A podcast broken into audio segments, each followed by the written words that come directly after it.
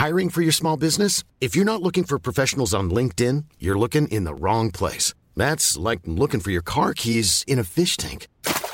LinkedIn helps you hire professionals you can't find anywhere else, even those who aren't actively searching for a new job but might be open to the perfect role. In a given month, over 70% of LinkedIn users don't even visit other leading job sites. So start looking in the right place. With LinkedIn, you can hire professionals like a professional. Post your free job on linkedin.com slash people today.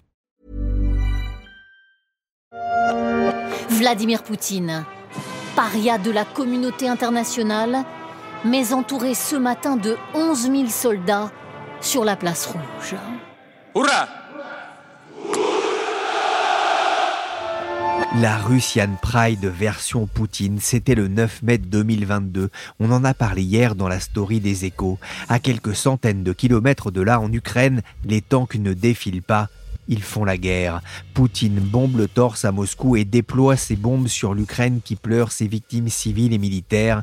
Mais si à l'est et au sud du pays la guerre continue de dévaster toute une région, à l'ouest et au nord, la vie reprend un peu son cours, jusque dans le métro de Kiev, où le chanteur de YouTube, Bono, s'est produit il y a quelques jours. Really,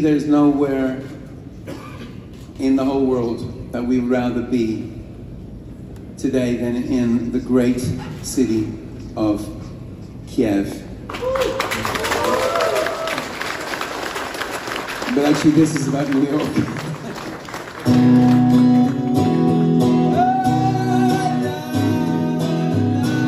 suis Pierrick Fay, vous écoutez La Story, le podcast des échos.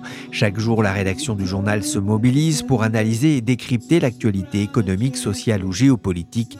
Et aujourd'hui, j'ai demandé à notre correspondant en Ukraine, Guillaume Tac, de venir nous raconter comment la population ukrainienne survit face à l'offensive russe.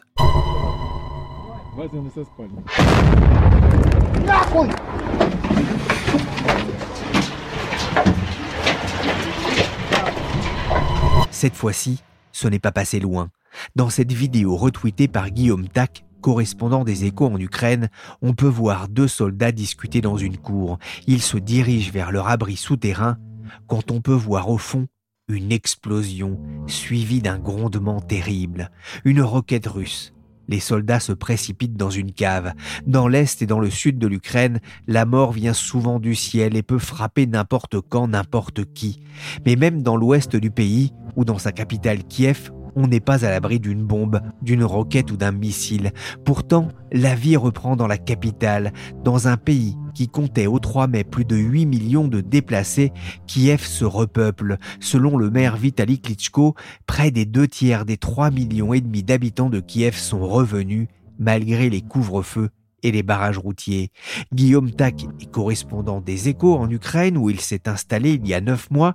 Il vit à Kiev mais s'est rendu récemment à Kharkiv avant de prendre un peu de repos en France, j'en ai profité pour l'appeler et pour sonder l'état de santé d'un peuple qui résiste à l'oppresseur russe, je lui ai d'abord demandé comment allait le moral des habitants qu'il a rencontré ces dernières semaines Eh bien, le moral a, changé évidemment par rapport à mon arrivée, donc qui était fin février, début mars. Euh, il y a une sorte de sentiment euh, de retour à la normale, euh, avec pas mal de cafés, de restaurants qui ont ouvert, des commerces qui ouvrent à nouveau, et puis on voit plus de gens dans, les rues, dans les parcs. Après, la guerre continue quand même de peser assez lourd sur le moral des habitants, et, c'est quand même le sujet de, conversation principale, des conversations qu'on a avec les gens que je peux entendre en, en passant dans la rue.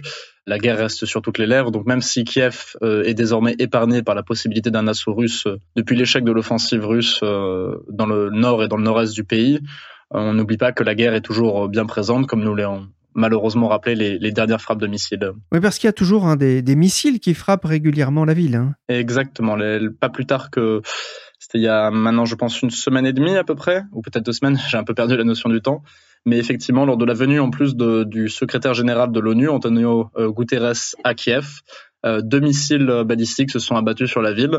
Euh, dans mon quartier, en fait, dans le quartier où je réside, de Lukanivka. Ils ont fait 10 euh, blessés et malheureusement, ils ont fait un mort aussi, une, une journaliste de Radio Free Europe qu'on a retrouvée dans les décombres de son appartement. Vous ne restez pas hein, que sur Kiev hein, quand vous êtes sur place, vous vous déplacez aussi dans les zones à risque. Vous êtes allé récemment à Kharkiv, c'est la deuxième plus grande ville d'Ukraine, près d'un million et demi d'habitants. Ça, c'était évidemment euh, avant l'offensive russe. C'est dans l'est de l'Ukraine, tout près de la frontière d'ailleurs avec la Russie. Là, c'est vraiment un autre décor? Complètement. Effectivement, il faut savoir que, alors même si la, situation a un petit peu évolué depuis mon départ grâce à une contre-offensive ukrainienne qui a délogé les Russes de, villages environnant Kharkiv et par conséquent qui ont repoussé en fait les positions d'artillerie russe, au moment où j'y étais, on estimait que la fréquence des, frappes, euh, que ce soit artillerie ou, ou missiles balistiques et même dans la banlieue des tirs de mortier, on évaluait la fréquence à une cinquantaine par jour à peu près. Donc on imagine assez bien les effets que ça peut avoir et contrairement à, Kiev par exemple, nous, pour l'essentiel, le, le, le centre-ville avait été relativement épargné. À Kharkiv, c'est pas du tout le cas. Donc lorsque vous baladez dans la ville, lorsque vous vous déplacez, euh, vous voyez très peu d'immeubles qui sont épargnés, la plupart des fenêtres ont, explosé et le bruit des explosions est constant et s'intensifie particulièrement la nuit. Après, assez paradoxalement, pour moi, j'ai été plus en sécurité à Kharkiv qu'à Kiev, puisque lorsque les deux missiles se sont abattus sur le quartier de Lukianivka, donc euh, dans la capitale, bah, mon appartement a été endommagé. Donc euh, je ne pensais pas qu'un jour que je serais plus en sécurité à Kharkiv qu'à Kiev, mais heureusement je ne me trouvais pas dans mon appartement à ce moment-là.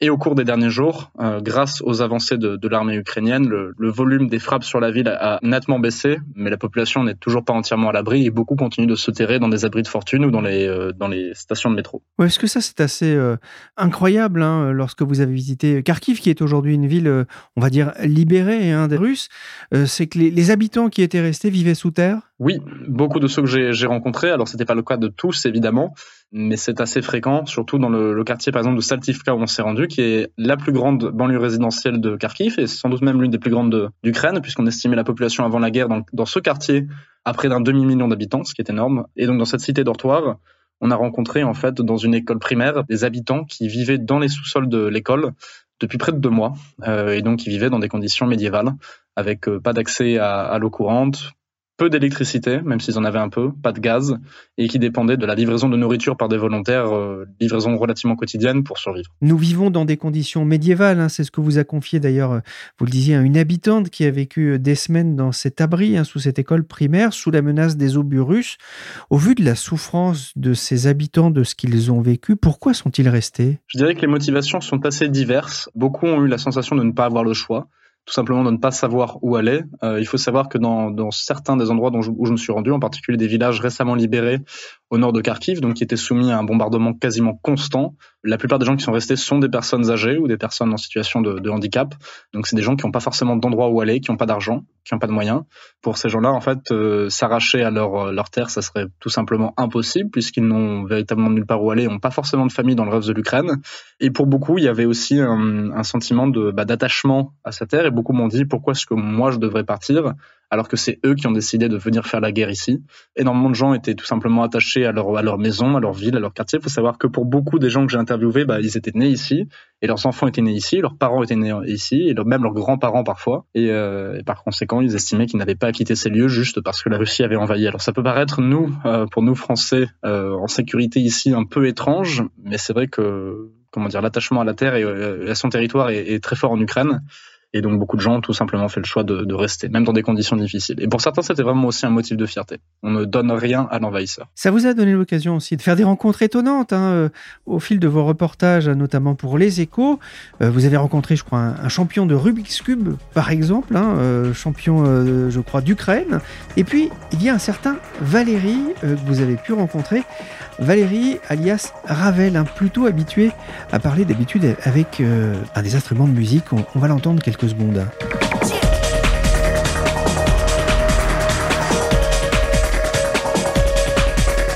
Et lui, Guillaume, il a choisi de se battre Absolument. Valérie, donc, il a, il a 28 ans. C'est un musicien qui fait de la musique électro euh, particulièrement. Il en fait depuis à peu près 10 ans. Mais comme il me l'a dit lui-même, euh, ça faisait à peu près un an que je commençais à devenir un peu populaire et je jouais dans plus en plus de, de boîtes de nuit, de clubs et de rave parties euh, à Kiev. Il faut savoir qu'à Kiev, il y a une scène on va dire une scène électro qui se développe énormément, qui était assez prisée des amateurs de, musique électronique euh, à la veille de la guerre. Et donc Valérie, euh, dans la carrière commençait tout juste, on va dire, à, à, à se développer et à prendre de l'ampleur. Euh, la guerre s'est déclarée, il a décidé immédiatement d'aller prendre les armes. En fait, il m'a expliqué que initialement, son intention c'était effectivement de prendre les armes, mais un de ses amis lui a recommandé d'abord d'aller en fait euh, filer un coup de main à l'hôpital de Kharkiv en lui disant que non seulement ils avaient besoin de bras, mais que c'est un peu étrange de dire ça, mais une sorte d'initiation aussi pour ne pas se retrouver tout de suite au milieu de l'action, mais aussi prendre conscience en fait des, des conséquences dramatiques de la guerre et en fait s'exposer euh, bah, en fait à toute l'horreur de la guerre au préalable afin de se peut-être de se de s'immuniser un peu ou de développer une tolérance euh, à l'horreur, à la souffrance, à la violence. Donc initialement, il a il a aidé à l'hôpital, puis ensuite il s'est engagé dans une unité de démineurs. Et depuis, en fait, euh, il est positionné avec son unité euh, du côté de Kharkiv et c'est à eux qu'on fait appel lorsque des obus, euh, des mines, des explosifs, bon, s'abattent sur la ville et n'ont pas, n'ont pas explosé. Donc leur, leur travail, c'est soit de les désamorcer, soit de les faire exploser en toute sécurité pour éviter que des habitants puissent être blessés par la, par la suite. Donc lui est effectivement un artiste, mais il estimait qu'il aurait tout le temps de, de, retourner faire de la musique après la guerre, mais que là, pour le moment, l'important c'était de, de, défendre son pays et, et les siens.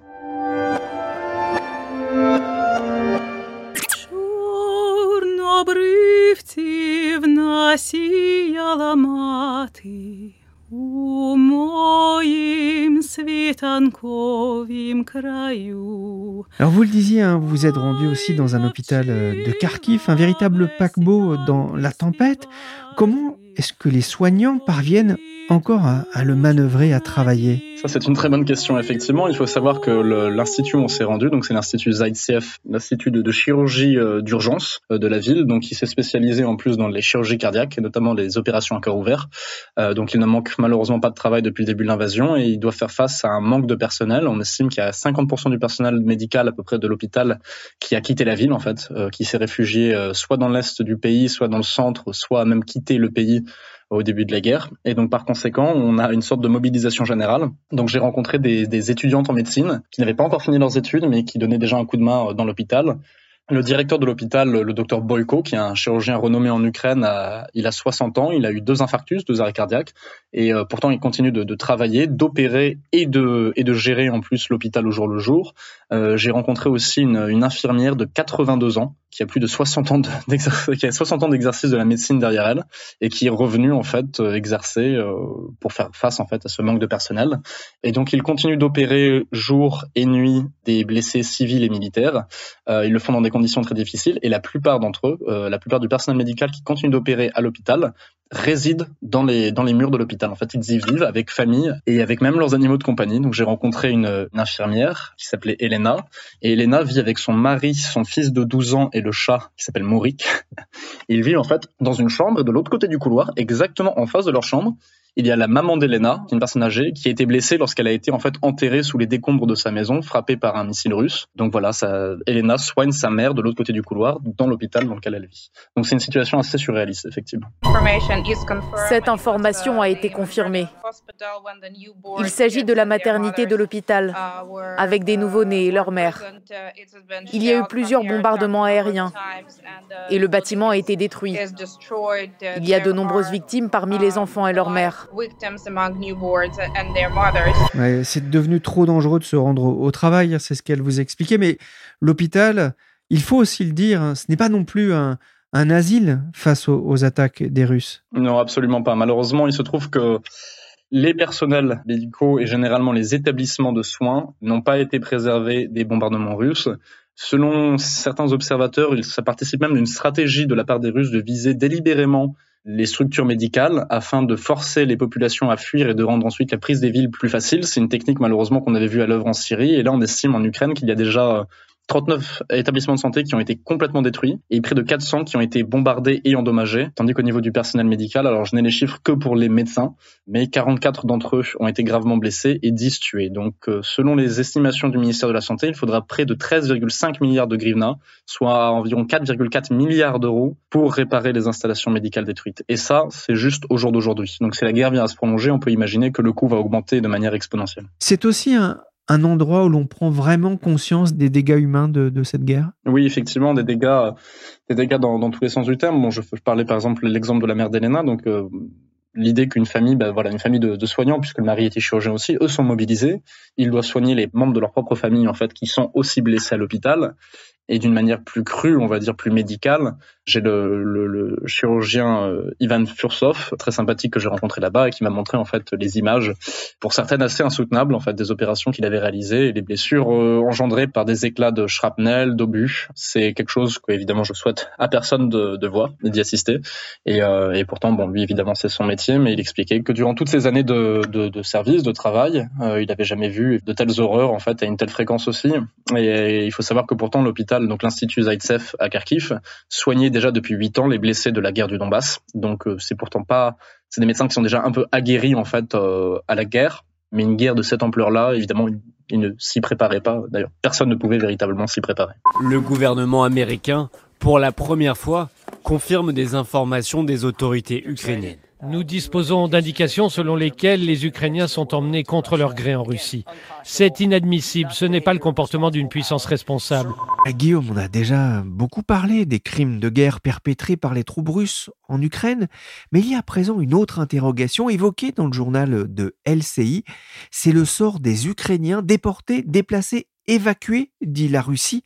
Le Pentagone parle quand même de 1 million de personnes. Effectivement, on voit apparaître de plus en plus d'histoires, notamment dans des villes, dans des villes occupées comme Kherson ou la ville de Mariupol, donc qui a été quasiment rasée intégralement par les forces russes et où subsiste euh, le dernier bastion euh, dans, dans l'usine d'Azovstal de l'armée ukrainienne. Énormément d'Ukrainiens ont été en fait déportés vers la Russie et placés initialement dans ce qu'on appelle des camps de filtration alors le nom de camp, d'après ce que j'ai pu lire de certains témoignages, n'est pas véritablement approprié. En fait, les gens fuient en voiture. Et en fait, au niveau des voitures, il y a des checkpoints et une sorte de filtration qui s'effectue, où on vérifie sur le téléphone que vous n'avez pas euh, de, vidéos ou de mèmes patriotiques ukrainiens. Euh, on vérifie aussi que pour les hommes notamment qui ne portent pas de, tatouage patriotique ou qui pourraient indiquer l'appartenance à une unité de défense territoriale ou à une unité de, de l'armée ukrainienne. Et en fait, euh, ensuite, au terme de cette filtration, beaucoup, beaucoup de gens sont envoyés dans les régions les plus éloignées de la Russie, les plus inaccessibles. Donc on parle de gens qui sont envoyés jusqu'en Sibérie avec une, une interdiction de quitter donc la, la république à laquelle ils sont affectés, puisque la Russie est une fédération, donc elle est constituée de, de républiques plus ou moins autonomes, et certains sont envoyés donc dans l'est lointain, on va dire, de la Russie, et ont interdiction de quitter ce territoire. Et ça, c'est pour les gens qui passent la filtration. Selon la, la défenseur euh, des droits ukrainiens, euh, c'est Lyudmila Denisova, si je dis pas de bêtises, elle expliquait qu'on n'a aucune nouvelle, malheureusement, des gens qui n'ont pas passé cette filtration. Donc sans doute des gens qui étaient affiliés, par exemple, aux administrations euh, municipales, aux gens, des gens qui étaient affiliés à l'armée, au service de sécurité ukrainien. Donc au vu du comportement des forces armées russes depuis le début de cette invasion, on peut légitimement se poser la question de ce qui est arrivé à ces gens-là et s'ils n'ont pas été exécutés dès lors que leur participation supposée ou avérée à, à l'armée et à l'effort de guerre ukrainien a été, a révélé. Donc ça, c'est malheureusement un, autre sans doute crime de guerre à, mettre au crédit de la Russie et la liste commence à devenir assez longue.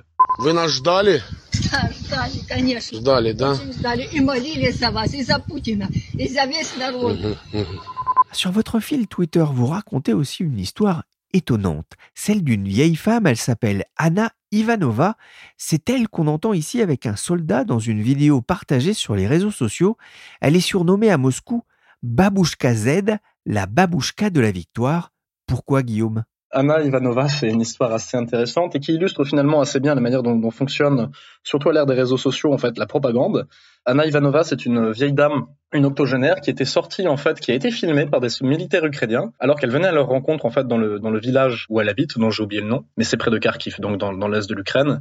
Et en fait, elle a été filmée par des militaires ukrainiens, alors qu'elle sortait à leur rencontre avec à la main un drapeau de l'Union soviétique, donc le drapeau rouge avec la faucille et le marteau dessus.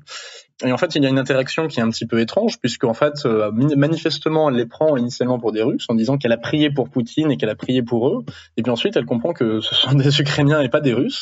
Et en fait, elle a été immédiatement érigée comme sorte de symbole pour la propagande russe. En fait, ils l'ont utilisée comme véritable symbole. Cette grand-mère qui serait nostalgique de l'Union soviétique et qui viendrait résister aux Ukrainiens qui apparaissent devant sa maison. Et il semblerait que l'histoire est un peu plus compliquée que ça, alors que les Russes ont déjà commencé, ils ont même fait des statues dans plusieurs villes d'Ukraine occupée ou de Russie. Ils ont commencé à ériger des statues de cette frêle vieille femme avec le drapeau rouge à la main. Euh, elle a été reprise dans pas mal de, de mèmes patriotiques et ils en ont même mis des affiches un peu partout en Russie. Et sauf qu'en fait, l'histoire est un peu plus compliquée. Je suis ami avec un, journaliste bélarusse, euh, Dmitro Halko, qui l'a retrouvé, qui a été à sa rencontre initialement dans le village où elle se trouvait. En fait, il s'avère que maintenant elle est à l'hôpital de Kharkiv et elle a été amenée à l'hôpital de Kharkiv avec son mari après qu'un obus de mortier russe se soit abattu sur sa maison.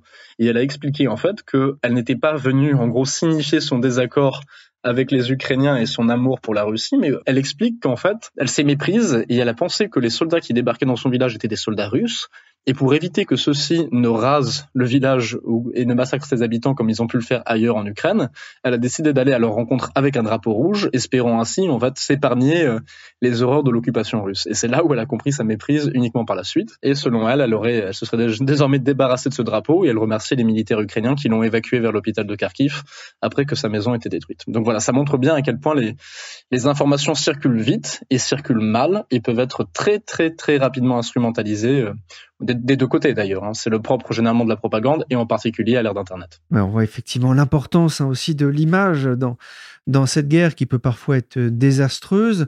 Un dernier mot, Guillaume. Le gouvernement ukrainien a lancé deux sites Internet pour venir en aide à la population et pas seulement de, de l'aide financière d'ailleurs. Oui, effectivement. Le gouvernement ukrainien en fait capitalise sur la, on va dire bah, le succès de ces opérations de, communication sur les, réseaux sociaux, bon, sans parler de, de propagande, mais effectivement, il a compris hein, qu'il pouvait aussi mobiliser de l'aide internationale à travers des campagnes de dons, de crowdfunding, donc pour les populations, mais également pour l'armée. Et, euh, c'est ainsi qu'ils s'y sont employés effectivement ces derniers temps. Ça fait suite à, déjà pas mal de, on va dire, de campagnes de dons qui ont été lancées par des organisations humanitaires, mais aussi par des particuliers. Je lisais par exemple l'histoire de, de Saint-Javelin. On a sans doute tous vu un peu cette image d'une sorte de vision réactualisée de la Vierge Marie aux couleurs de l'Ukraine qui tient entre ses mains un javelin, donc un lance-missile en fait portable, une arme anti-tank qui en fait ça a été décliné en stickers, en t-shirt ou autre et ça a permis de ramasser en fait des centaines de milliers de, dollars pour soutenir les forces armées ukrainiennes.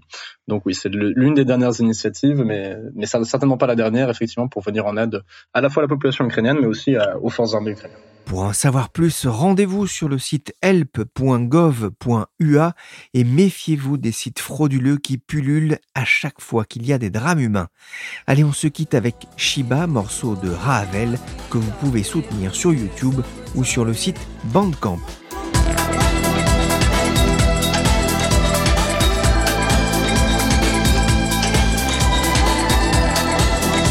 Merci Guillaume Tac pour cet aperçu de la situation en Ukraine.